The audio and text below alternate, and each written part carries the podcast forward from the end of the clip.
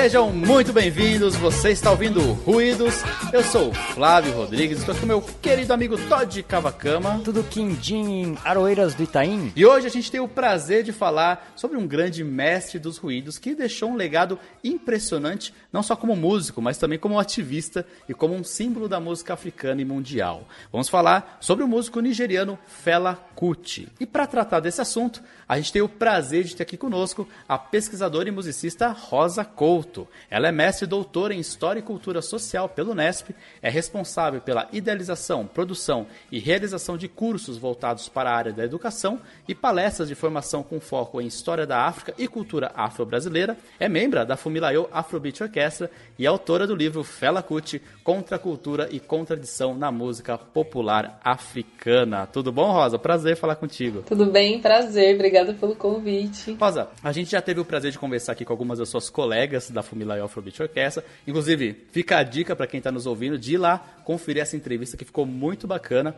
E ficou claro que, nesse nosso papo, o quanto o Afrobeat, o trabalho do Fela e da mãe dele, né, a Fumilayo, influenciaram muito a trajetória de vocês. Eu queria então começar sabendo um pouco mais do seu encontro com o Fela Kuti. Como é que você conheceu, se apaixonou e resolveu fazer essa pesquisa sobre a vida dele e sobre a música popular africana? Eu estava no último ano de faculdade e, e queria muito pesquisar sobre as questões relativas à população afro-brasileira, enfim, né? E tinha que fazer o trabalho de conclusão de curso e eu tinha uma bolsa de iniciação científica, né? Antes um pouco a gente estava brincando sobre ser estudante profissional, então eu comecei nessa carreira de estudante profissional na iniciação científica, né? No meu último ano de faculdade em que eu fiz uma pesquisa sobre a relação entre os congados e as forças policiais no Rio de Janeiro. E o que me incomodava um pouco nessa época era justamente o fato de, sempre quando a gente pensar em questões raciais, enfim, no Brasil, ou a história da população negra, está muito pautado na questão da escravidão. Né, sempre muito pautado na questão da escravidão. Eu mesma, é, durante a minha faculdade, eu me formei em 2011 então, naquela época, não eram todas as universidades que tinham né, cursos de História da África. Normalmente, o curso de História da África ou algo parecido com isso era lecionado por um professor de outra área, enfim. Era uma coisa meio rara, assim, vamos dizer. E eu tinha uma disciplina que, inclusive, era escravismo moderno. Era uma coisa que era o que referente, era onde a gente mais via História da África. Então, isso me incomodava muito. E aí, um dia, eu fazia parte de um grupo de extensão também no CPC, na época, lá na Unesp de Franca. E um dia uma amiga me mostrou, inclusive, que chama Thais Binhard, a punk, que depois, quando eu fui fazer estágio de doutorado de sanduíche, me recebeu em Nova York, etc. Que é uma pessoa muito querida. Ela me mostrou e falou: Você já escutou Fela Kuti? Eu, Fela Kuti, nunca vou falar disso. Pegou o fone dela e colocou no meu ouvido. E minha cabeça explodiu a partir dali. Eu comecei a escutar todos os dias e fiquei surtada. E um dia o meu companheiro me deu de, de aniversário o, a biografia do Carlos Moore o Essa Vida Puta, que era o único livro até então no, no Brasil que falava sobre a trajetória do Fela, né? E a partir daí eu decidi que esse ia ser o meu, o meu assunto de mestrado, né? Que, que eu já tinha vontade de continuar na carreira acadêmica. Então conversei com, com um professor que também era especialista em História e Música na Unesp de Franca, o José Adriano Fenerick, que foi meu orientador de mestrado e doutorado, um querido. E ele topou a loucura, falou, vamos. Eu falo loucura porque até então não existia no Brasil trabalho sobre o Fela Kuti, né? O meu livro e o meu trabalho meio que, que inaugurou, assim, foi, foi o primeiro sobre o Fela no Brasil, né? Tirando a biografia do Carlos Moore, que é uma tradução, né? Mas publicado no Brasil foi o primeiro, então foi realmente uma empreitada desafiante, vamos dizer assim. Foi muito legal conversar com as suas companheiras do, da Fumilayo, né? Como elas também tiveram esse encontro e como é legal você ver assim, nossa caramba, isso existe, por que, que isso não chegou antes, né? Por que, que eu não conheci isso antes? Né, eu acho que ah, eu também demorei muito para conhecer o Fela Kuti, saber que existia. E é interessante você falar sobre essa coisa, né, sempre de olhar para a escravidão. Eu me lembrei até, enquanto você falava, no curso de etno, num, numa das matérias que eu fiz também, que falava sobre música africana, também olhava muito para essa coisa só da escravidão, da escravidão. Acaba não se dando um outro olhar, parece só se vê o negro a partir da escravidão, né? Desse olhar único né? Sendo que tem uma, uma miríade de, de possibilidades para serem abordadas, né? E quando você vem dessa lógica de entender a história da África, a história da, das populações afro-brasileiras, né? Porque é, tem uma diversidade aí, apesar da gente entender como frutos dessa mesma herança e do, da diáspora, né? Vamos dizer assim. Quando a gente se depara quando a gente vem dessa lógica de só escravidão, só escravidão, o negro só foi escravo no Brasil e etc, etc, etc, quando a gente se depara com uma história tão poderosa quanto a do Fela Kuti, realmente quebra os parâmetros de, de entendimento, assim, um impacto muito grande no modo como a gente entende, né? A gente vai descobrindo que peraí, tem coisa que eu não aprendi, tem coisa que não me ensinaram, tem coisa que eu preciso descobrir por mim mesma, né? E, e aí esse, isso tudo acabou me impulsionando também no processo de formação pessoal, né, que é a busca por essas histórias, por esses conteúdos e por esses conhecimentos relativos à África e à população afro-brasileira que a gente não aprende nas escolas, infelizmente, né, por N questões, o racismo, inclusive, mas que a gente deixa de aprender, a gente deixa de abordar, né. Vai poder explorar muito mais aqui, né, nesse nosso papo, e para você que está nos ouvindo, ficar por dentro de tudo que rola no Ruídos, não deixe de nos seguir nas redes sociais, Twitter, Facebook e Instagram, Ruídos Podcast, e também não deixe de visitar o nosso site oficial, ruidospodcast.com.br.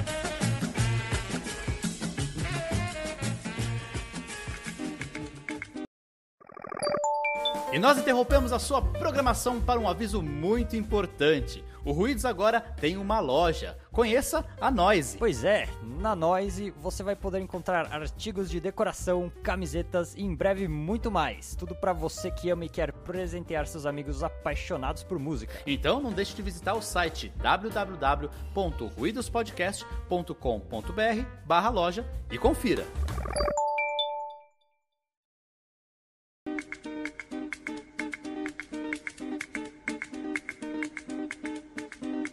Começando pela biografia do nosso homenageado, Fela Anikulapo Kuti nasceu na cidade de Abeokuta, na Nigéria, em 15 de outubro de 1938. Porém, o Fela dizia que essa era a data do seu segundo nascimento, né, Rosa? Conta pra gente essa história. Ah, essa é uma história bem interessante porque mostra um pouco como o próprio artista foi configurando a sua história pessoal, né? De acordo com o pensamento político que ele foi desenvolvendo. Esse primeiro nascimento dele, ele teria recebido dos pais o nome de Hildegard é, em homenagem a um missionário europeu e etc. Essa criança, né, que, que teria vindo antes, ela nasceu morta, né? Ela não sobreviveu. E aí, depois, a mãe do Fela engravidou de novo e ele nasceu com o nome de Fela Kuti, né? De Fela Ransom Kuti, porque depois ele vai mudar o nome para Nicolapo, né? Ele vai tirar esse sobrenome europeu e vai colocar o Aniculapo, que é aquele que carrega a morte no bolso. Então, é muito interessante, porque então ele vai dizer que nasceu duas vezes que a primeira ele se recusou em sobreviver com o nome do colonizador e voltou depois com o nome de Fela. E é muito interessante o modo como ele se apropria dessa história, né? E também transforma essa. quase como um mito de, de fundação dele mesmo, né? Muito interessante isso. Sim, já diz bastante sobre ele mesmo, né? Essa, essa história. Agora, falando da família dele, os pais do Fela Kuti eram o reverendo Israel Olodotun Hansomekut que era também proprietário de uma escola secundária que se pautava na educação cristã, e a Fumilayo Hansomekut, uma ativista política pelos direitos das mulheres nigerianas. A cidade do Fela tinha uma forte presença inglesa nessa época e ele foi para Londres estudar na Trinity University na década de 50. Rosa, esse momento em Londres, ele influenciou bastante musicalmente o Fela, né? A semente do Afrobeat foi plantada nessa época, a gente pode dizer? De alguma forma, principalmente nesse processo de se aproximar um pouco mais do jazz, né? Tem um, um texto do Collins muito interessante em que ele pega alguns depoimentos do Fela e tem uma fala do Fela que fala justamente isso, em que ele, a partir do jazz né? Ou seja, a partir dessa música diaspórica, vamos dizer assim, ele se reencontra com a música africana, né? E é justamente quando ele está estudando na Inglaterra, em Londres, que ele se aproxima mais do jazz, né? Mais experimental, vamos dizer assim, né? E a partir daí ele começa a repensar as, as suas próprias práticas musicais, né? A desconstruir algumas coisas, a repensar algumas questões. Tanto que quando depois ele volta para a Nigéria, ele termina o processo de formação dele em Londres e volta para Nigéria, ele começa a tocar um, um gênero meio híbrido que ele chama de high life jazz, né? O high life, que era uma, um estilo musical muito tocado, né? No, na África Ocidental, principalmente na região de Gana. Né, o High Life é de Gana, né, e tomou aquela região do continente africano, então tocava muito. E o, o Fela vai tocar uma variação desse High Life, né, que ele vai chamar de High Life Jazz. Antes de criar o Afrobeat, né? De, de começar a tocar o que ele vai chamar de Afrobeat depois, posteriormente. Ele já tinha bandas antes ou a primeira banda que ele entrou foi em Londres? Ele tinha uma banda que se chamava Cola Lobitos, que é essa banda que, que tocava High Life Jazz. E é interessante porque tem essa sonoridade meio latina, né? Se você for parar pra escutar, essa música tem um quê de latinidade, a gente sempre fica, né? Será que, que essa latinidade tem muito de africano ou essa África tem muito, né, tipo, de latino? É interessante esses encontros musicais, né? Esses atravessamentos do Atlântico, né? Existe uma formação de big band bem estilizada mesmo, assim, tipo aqueles terninhos todos certinhos e tal, né? Antes de se tornar esse meio que símbolo contracultural que ele vai se tornando depois, né? Maravilha. Agora, depois desse despertar musical em Londres, outro despertar dele, o político, também aconteceu em terras estrangeiras, né? em viagem aos Estados Unidos no ano de 1969 o Fela teve contato com o movimento dos direitos civis dos negros americanos, com a biografia de Malcolm X e com a ativista Sandra Isidore, né? Rosa, fala pra gente sobre esse despertar político do Fela e do papel dessas mulheres, né? Primeiro da sua mãe também, que era ativista, e depois da Sandra nessa trajetória dele. Esse processo foi muito importante, né? Porque ele foi fazer uma turnê nos Estados Unidos, a turnê acabou dando errado, eles acabaram ficando mais tempo do que deveriam nos Estados Unidos, e nesse processo ele encontrou a Sandra, que era ativista dos Panteras Negras, jovem, ainda uma menina super jovem, mas que já tinha apanhado da polícia, já tinha feito vários tipos de processo, era bem politizada, conhecia muito sobre a história é, negra americana e bastante sobre a história da África também, né? Estava se formando né, se politizando no processo de, de crescimento pessoal mesmo. E ela conta, né, a gente teve a oportunidade de entrevistar ela, inclusive, na página do, do YouTube da Fumilayo, da banda, né, Fumilayo Afrobeat Orquestra, e ela conta justamente isso, né, quando ela encontrou o Fela, ele ainda não tinha se despertado politicamente, né, e é ela que vai influenciá-lo, né, nesse processo vai indicar a bibliografia para ele, dar livros para ele ler, essa biografia do Malcolm X que foi super importante para ele, que inspira ele inclusive na mudança do nome, né? Foi ela quem deu para ele, né? E inclusive o processo de criticar o sobre o que as músicas dele falavam, né? Porque Imagina, ela é uma ativista dos Panteras Negras e aí chega um grupo de artistas africanos da Nigéria para tocar nos Estados Unidos. Então, tipo, nossa, estamos tendo contato com africanos, com artistas, com certeza vai ser incrível. E aí na hora que ela vai ver o show dos caras, eles não tocavam, as músicas não falavam nada com nada, assim. Tipo, era só uma galera fazendo uma música X e falando nada com nada. Então ela sofreu uma decepção muito grande com aquilo. Falou, olha, vocês não podem fazer isso, a gente tá esperando alguma coisa de vocês também, né? O Fela também se abre para escutar e para aprender o que ela tinha para dizer, né? Ele falava, ela é uma mulher, tá se colocando em risco pelas coisas que ela acredita, né? Eu acho que isso também pesou um pouco para a mentalidade dele, né, para a cabeça dele. E a partir desse momento ele mudou a postura, né? Ele começa a estudar mais, ele começa a ler mais, a se informar mais e também a fazer a contribuir para essa luta mundial pela libertação das pessoas negras, vamos dizer assim, pelos movimentos negros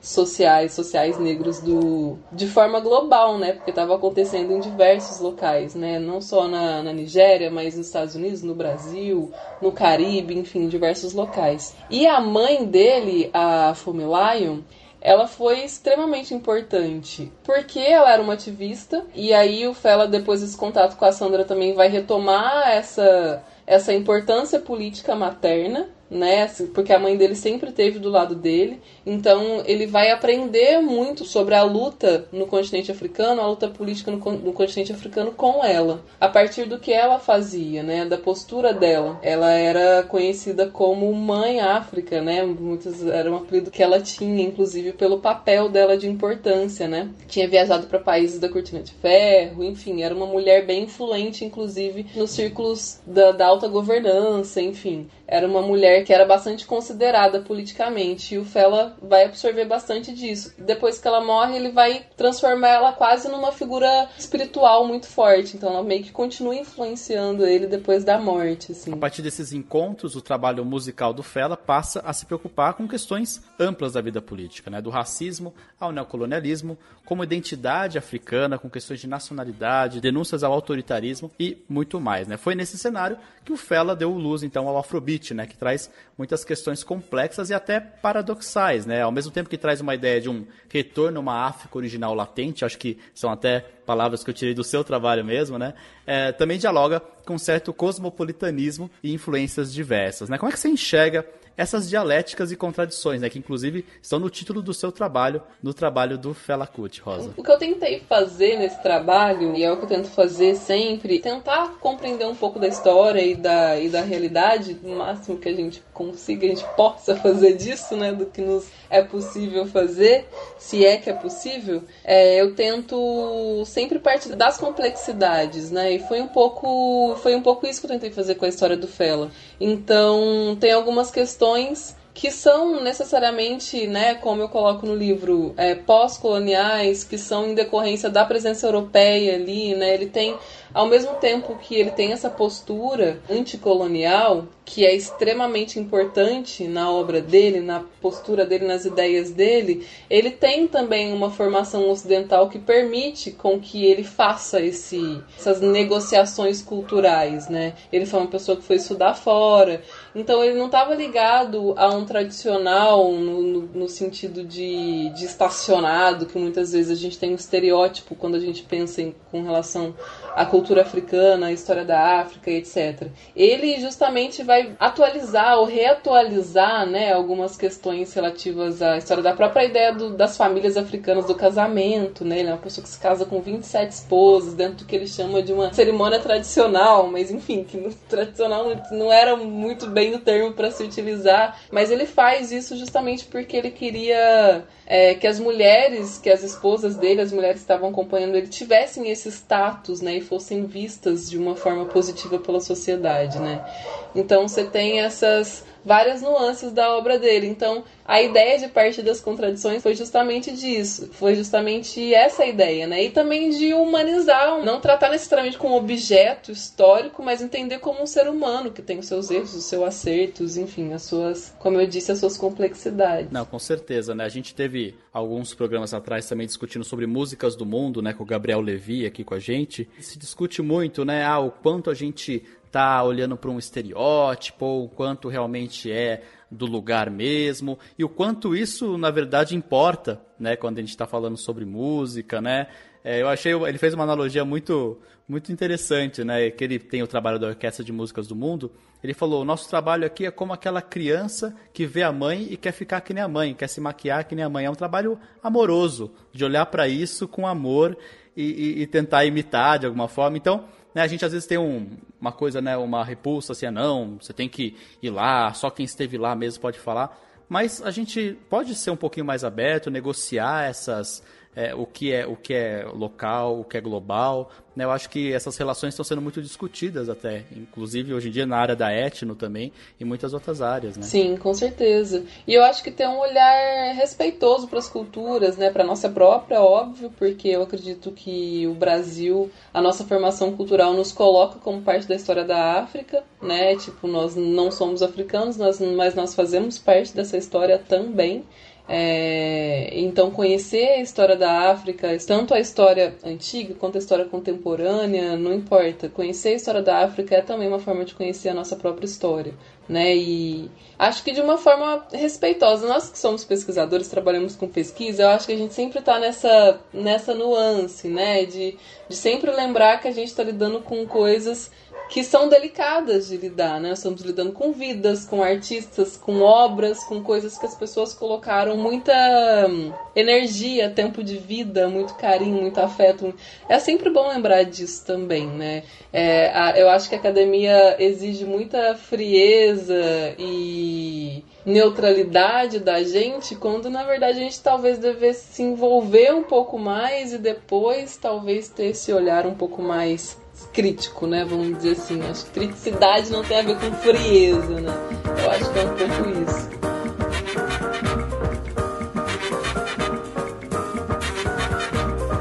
Mas eu queria agora entrar mais nos detalhes desse estilo musical tão rico qual o Fela deu voz, que foi o Afrobeat, né? Pra gente tentar trazer todo mundo pro papo, até para quem nunca ouviu falar do Afrobeat, eu queria esmiuçar bem e dividir em três aspectos: a parte musical, as letras e a parte ritual teatral, né? Começando pela parte musical. Quais instrumentos a gente encontra geralmente numa banda de Afrobeat e quais são as características principais desse estilo? Né? Quais elementos são característicos da música do oeste africano e o que vem mais de uma herança do jazz, do fusion? Conta pra gente. Essas influências, tanto do jazz, tanto das músicas do oeste africano, elas justamente se misturam por terem uma origem em comum, vamos dizer assim, né? Terem referenciais em comum. Mas falando um pouco sobre a instrumentação, acho que a gente pode dizer que o Afrobeat tem essa formação de big band, né? Você tem ali duas guitarras, um contrabaixo, uma big band modernizada, eletrizada, vamos dizer assim, que é muito massa, né? Porque se a gente for parar para pensar, nesse mesmo período no Brasil, sei lá, década de 70, por aí, tava rolando uma, uma manifestação contra a guitarra elétrica e no continente africano já, já tava rolando um afrobeat ali, eletrizado, né? Então você tem tipo duas guitarras, tem contrabaixo, tem percussão, né? Uma sessão de percussão, você tem bateria, linha de sopro, né? Sax tenor, sax alto, sax barítono, trompete, além da voz e muito importante, uma sessão de coro né? A parte de coro no Afrobeat é muito, muito, muito pesada. Que não tem essa lógica de ser só um backing vocal, né? Tipo, tem, essa, tem esse peso de ser canto e resposta mesmo, né? Então, de dinamizar a música, de fazer o diálogo não só com, com a voz principal, né, no caso da África 70 do Fela Kuti, mas também de dialogar com as outras sessões de instrumentos. Faltou o teclado também, que o Fela também tocava. São muitos, é uma, é uma banda muito grande.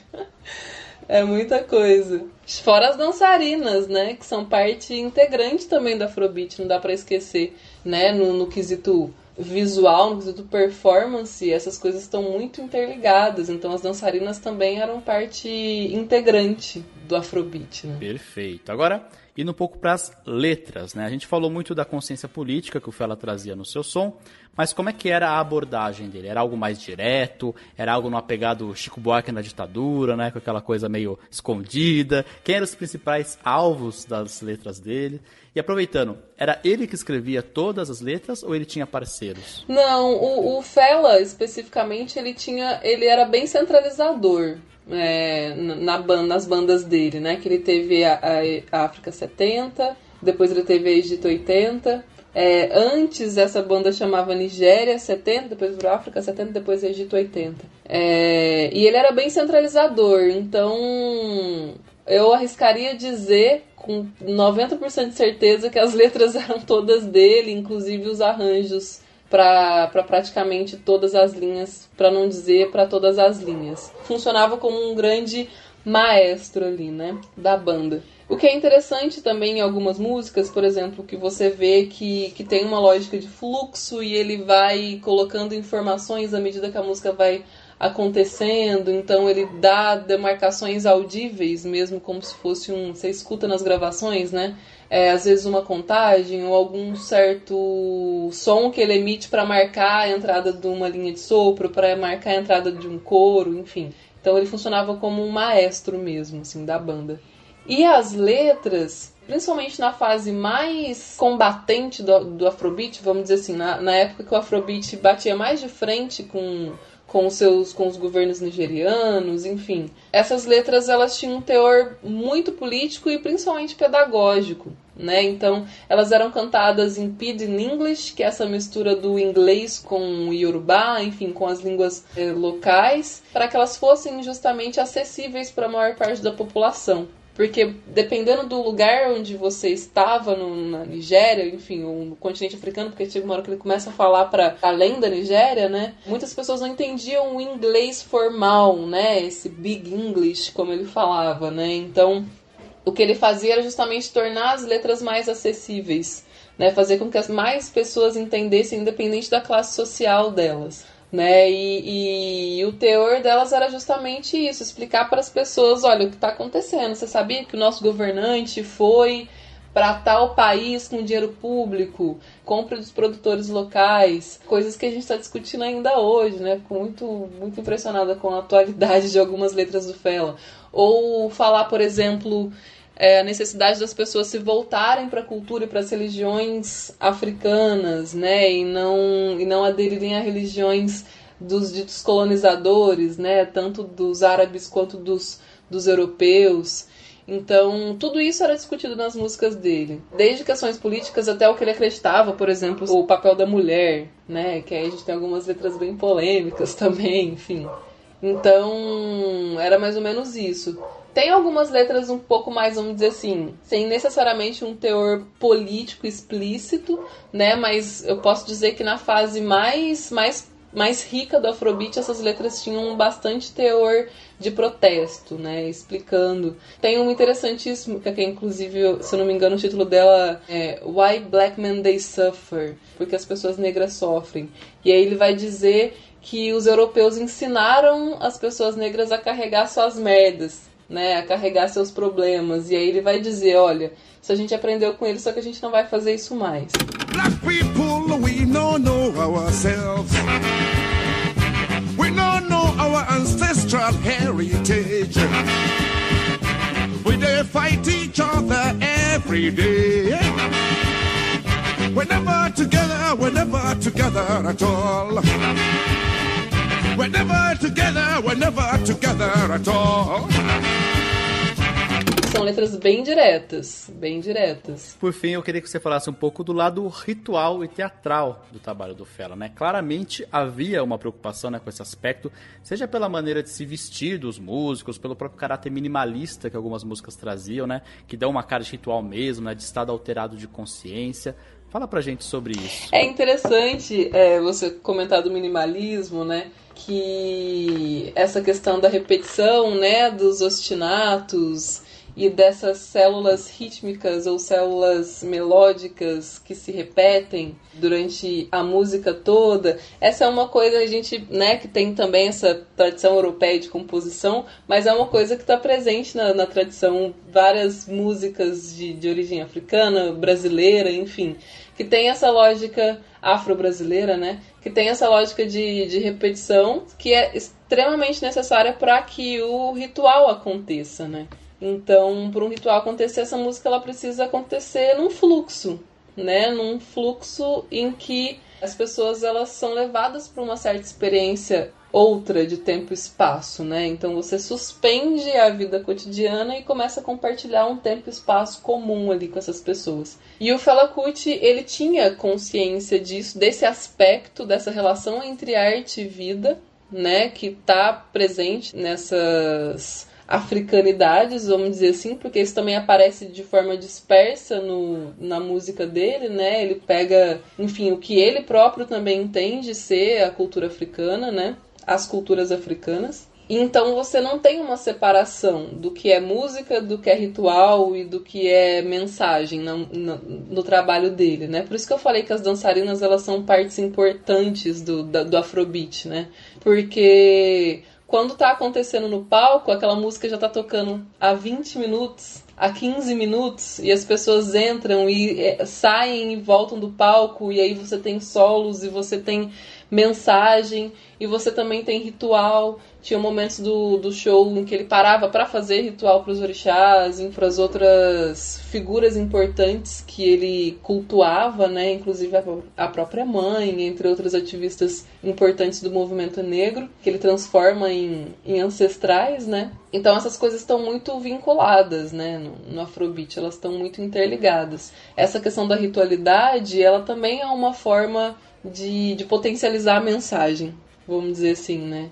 Então, o ritual complementa a mensagem que complementa o ritual. Né? Essas, essas coisas se retroalimentam. E muitas vezes a gente olha para o Afrobeat como uma música de apresentação, mas ela é extremamente participativa por ter esse caráter ritual e até por chamar, ter uma chamada à ação mesmo, né? Por ser, ter esse caráter todo político, né? Então, é, é difícil na minha cabeça ver ela como uma música de apresentação, né? Acho que quando a gente faz isso, meio que a gente está tirando ali uma parte só do Afrobeat, né? Quando a gente está só jogando num palco para se divertir, para dançar, assim, assim, sem julgar se isso é certo ou se isso é errado, não é nem meu papel fazer isso, né? Mas, mas você perde muito dessa riqueza que é exatamente essa participação, né, do, do público junto, né, essa chamada ação, enfim. É muito isso. E tinha os Yabs Time, né, que que eram momentos em que o Fela fazia discursos políticos antes de começar os shows. Então ele fazia o papel de, olha, vamos discutir sobre tal assunto importante né, com o público. Com, imagina, você numa casa de show, você vai para assistir um show, e aí o cara tá com o microfone na mão e tá fazendo um discurso político.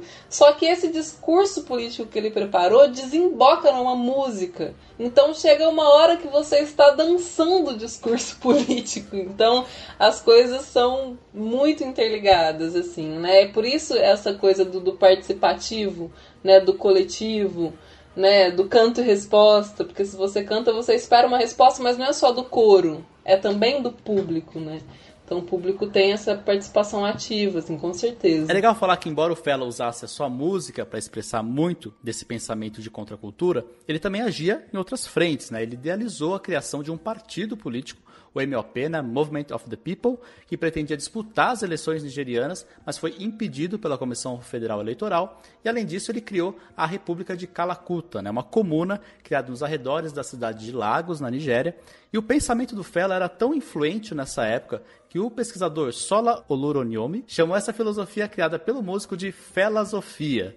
Né, Rosa, eu queria te ouvir um pouco sobre como é que era essa comuna criada por ele. Ah, isso era, era bem massa, assim. Era uma casa em que ele dizia ser aberta para as pessoas que estivessem fugindo de perseguição de qualquer lugar do mundo, assim. Por trás, né, do, dessa ideia de Calacuta, estava bem presente essa ideia de panafricanismo também, né, de que tem alguma coisa que une, né, as pessoas negras em diferentes locais do mundo. Então, a ideia é que a casa dele fosse aberta, né, mas por conta dessas invasões, de várias invasões policiais, é, ele teve que colocar arame farpado, teve que se proteger, enfim por conta de várias invasões, né? Inclusive uma que resultou posteriormente na morte da, da mãe dele, né, da Fumilai, que ela foi jogada do terceiro andar numa dessas invasões, as mulheres foram estupradas, ele apanhou pra caramba, e a mãe dele foi jogada do, da janela, quebrou alguns ossos e depois jamais se recuperou bem desse, desse ataque e acabou falecendo depois por conta disso. É, ele tem essas atitudes mais pontuais, né? Vamos dizer assim, mais específicas de, de ativismo, né? Tanto a, fundação do partido, como você bem colocou, quanto Calacuta, enfim, quanto a criação da própria gravadora, né? A Calacuta Records. São ações efetivas, né, de, de enfrentamento, vamos dizer assim. Para finalizar, Rosa, muitas dessas questões que o Fela trouxe lá na segunda metade do século XX ainda estão sendo discutidas e há muito ainda a se fazer com relação ao racismo e à valorização das culturas africanas. Né? A própria visão da África como uma coisa só, né? essa homogeneização de um continente tão vasto, tão diverso, já mostra o tamanho do desafio que a gente ainda tem pela frente, né? Mas os movimentos pelos direitos negros nunca deixaram de existir e lutar, e a gente vê algumas mudanças ainda em ritmo muito lento, é verdade, mas que estão acontecendo. Algumas discussões vão pintando, né? Algumas que estão mais na mídia, né? A gente teve o Oscar So White, que mudou a forma da academia escolher os filmes, né? Os próprios filmes de heróis, né? Mudando como a África é retratada. Enfim, a que pé que você vê essas questões que o Fela trouxe lá atrás, hoje, para 2021? Como é que nós estamos? Nossa, essa pergunta é, é complexa. o mundo também é bem diferente, né? A gente não vive um mundo mais. um mundo dividido, como o Falacuti vivia, né? É, um mundo de Guerra Fria, né? Em que você tinha tanto o paradigma do capitalismo quanto o paradigma do, do comunismo. E aí você tinha essas propostas como a dele próprio de, de pensar uma terceira via, né? um socialismo africano a gente vive numa época em que o capitalismo triunfou. Para algumas pessoas, felizmente, para mim, muito infelizmente, mas a gente vive numa época em que a gente pode dizer que o capitalismo triunfou enquanto proposta é, de, de sociedade, de organização do trabalho, enfim. Então eu acho que muitas das questões, só que ele triunfou no mundo em que aquelas, várias daquelas questões não foram resolvidas, né? Então a gente tem por exemplo, a questão do racismo, a questão da colonialidade, essas estruturas coloniais que ainda permanecem na nossa sociedade, que não foram resolvidas, né? as diferenças de, de classe no Brasil e, e nos outros países que foram colonizados tem uma relação com a raça muito intrincada, né? as questões de raça e classe e gênero. Então, eu acho que a gente tem algumas dificuldades ainda muita coisa, a gente teve muito avanço em muitas discussões, né? Hoje em dia a gente admite que existe racismo no Brasil, por exemplo, acho que já é uma coisa bem legal a gente entender que o racismo é uma realidade. Só que ao mesmo tempo, muitas pessoas acreditam que a luta se resume à questão da, da representatividade, por exemplo. E eu acho que a nossa história, né, enquanto país, a história dos movimentos negros no Brasil e no mundo mostram que não é só isso, né? A gente precisa também ter mudanças econômicas e sociais efetivas para a população negra, né, para as mulheres, para a população LGBT, para que a gente alcance muitos daqueles sonhos que estavam colocados lá na década de 70, né? Então, quando a gente fala do Fela, por exemplo, falando, ah, a gente precisa desenvolver o continente africano, a gente precisa lutar contra o racismo, acabar contra o racismo, tem muito disso que ainda precisa ser, ser feito. Muitas dessas lutas ainda são muito necessárias, né? Por mais que a gente tenha situações em que tem maioria de pessoas negras, né? Como por exemplo o Big Brother Brasil tá aí para mostrar que ter maioria de pessoas negras não quer dizer nada, né? Num país racista como o nosso. Então, é um pouco isso que eu acho, assim, a gente tem muito que lutar com bastante pé no chão, né? Se iludir um pouco menos com algumas artimanhas da, do marketing do, do capitalismo, vamos dizer assim, e lutar por mudanças efetivas na sociedade.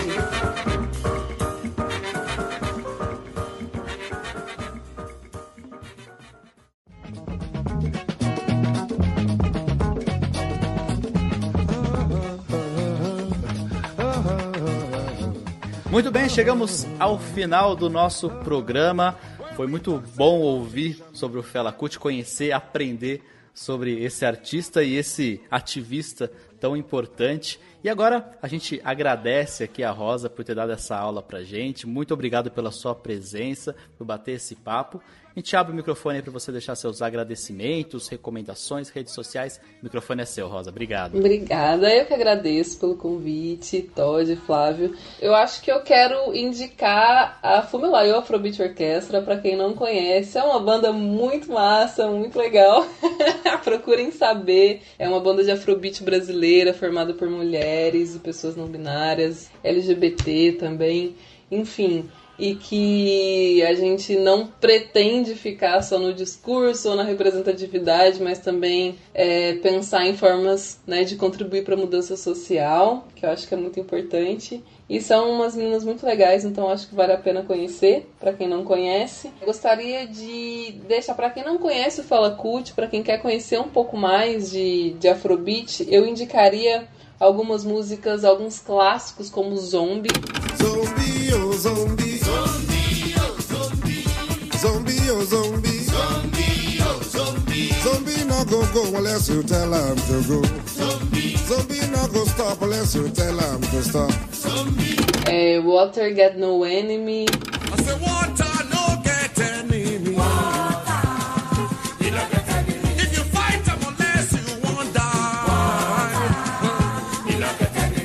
coloca uma playlist aí de Fela Kuti e só vai. Tem muitas músicas boas, mas também procurar um pouco mais sobre música africana. Se vocês quiserem também trocar uma ideia, chamem aí no, nas redes sociais. O meu arroba é Rosa Couto Silva no Instagram. Não tem Facebook, mas no Instagram a gente responde legal. Se quiser mandar e-mail também, fiquem à vontade pra gente trocar figurinhas, que eu gosto bastante. Tem o meu livro, que é o Fela Kuti, Contra a Cultura e Contradição na Música Popular Africana, que foi lançado pela editora Alameda, em parceria com a FAPESP. E você pode, quem quiser encontrar, acha aí no site da Alameda, na Amazon, na estante virtual. E além do meu trabalho, tem alguns outros trabalhos também sobre Afrobeat. Tem o André Feres, que tem uma pesquisa também sobre Afrobeat no Brasil, e o Rafael Tim, que também tem uma pesquisa sobre Afrobeat no Brasil, é, a professora Mailton Magno Azevedo, da PUC, enfim. Maravilha, Rosa. Muito obrigado mais uma vez.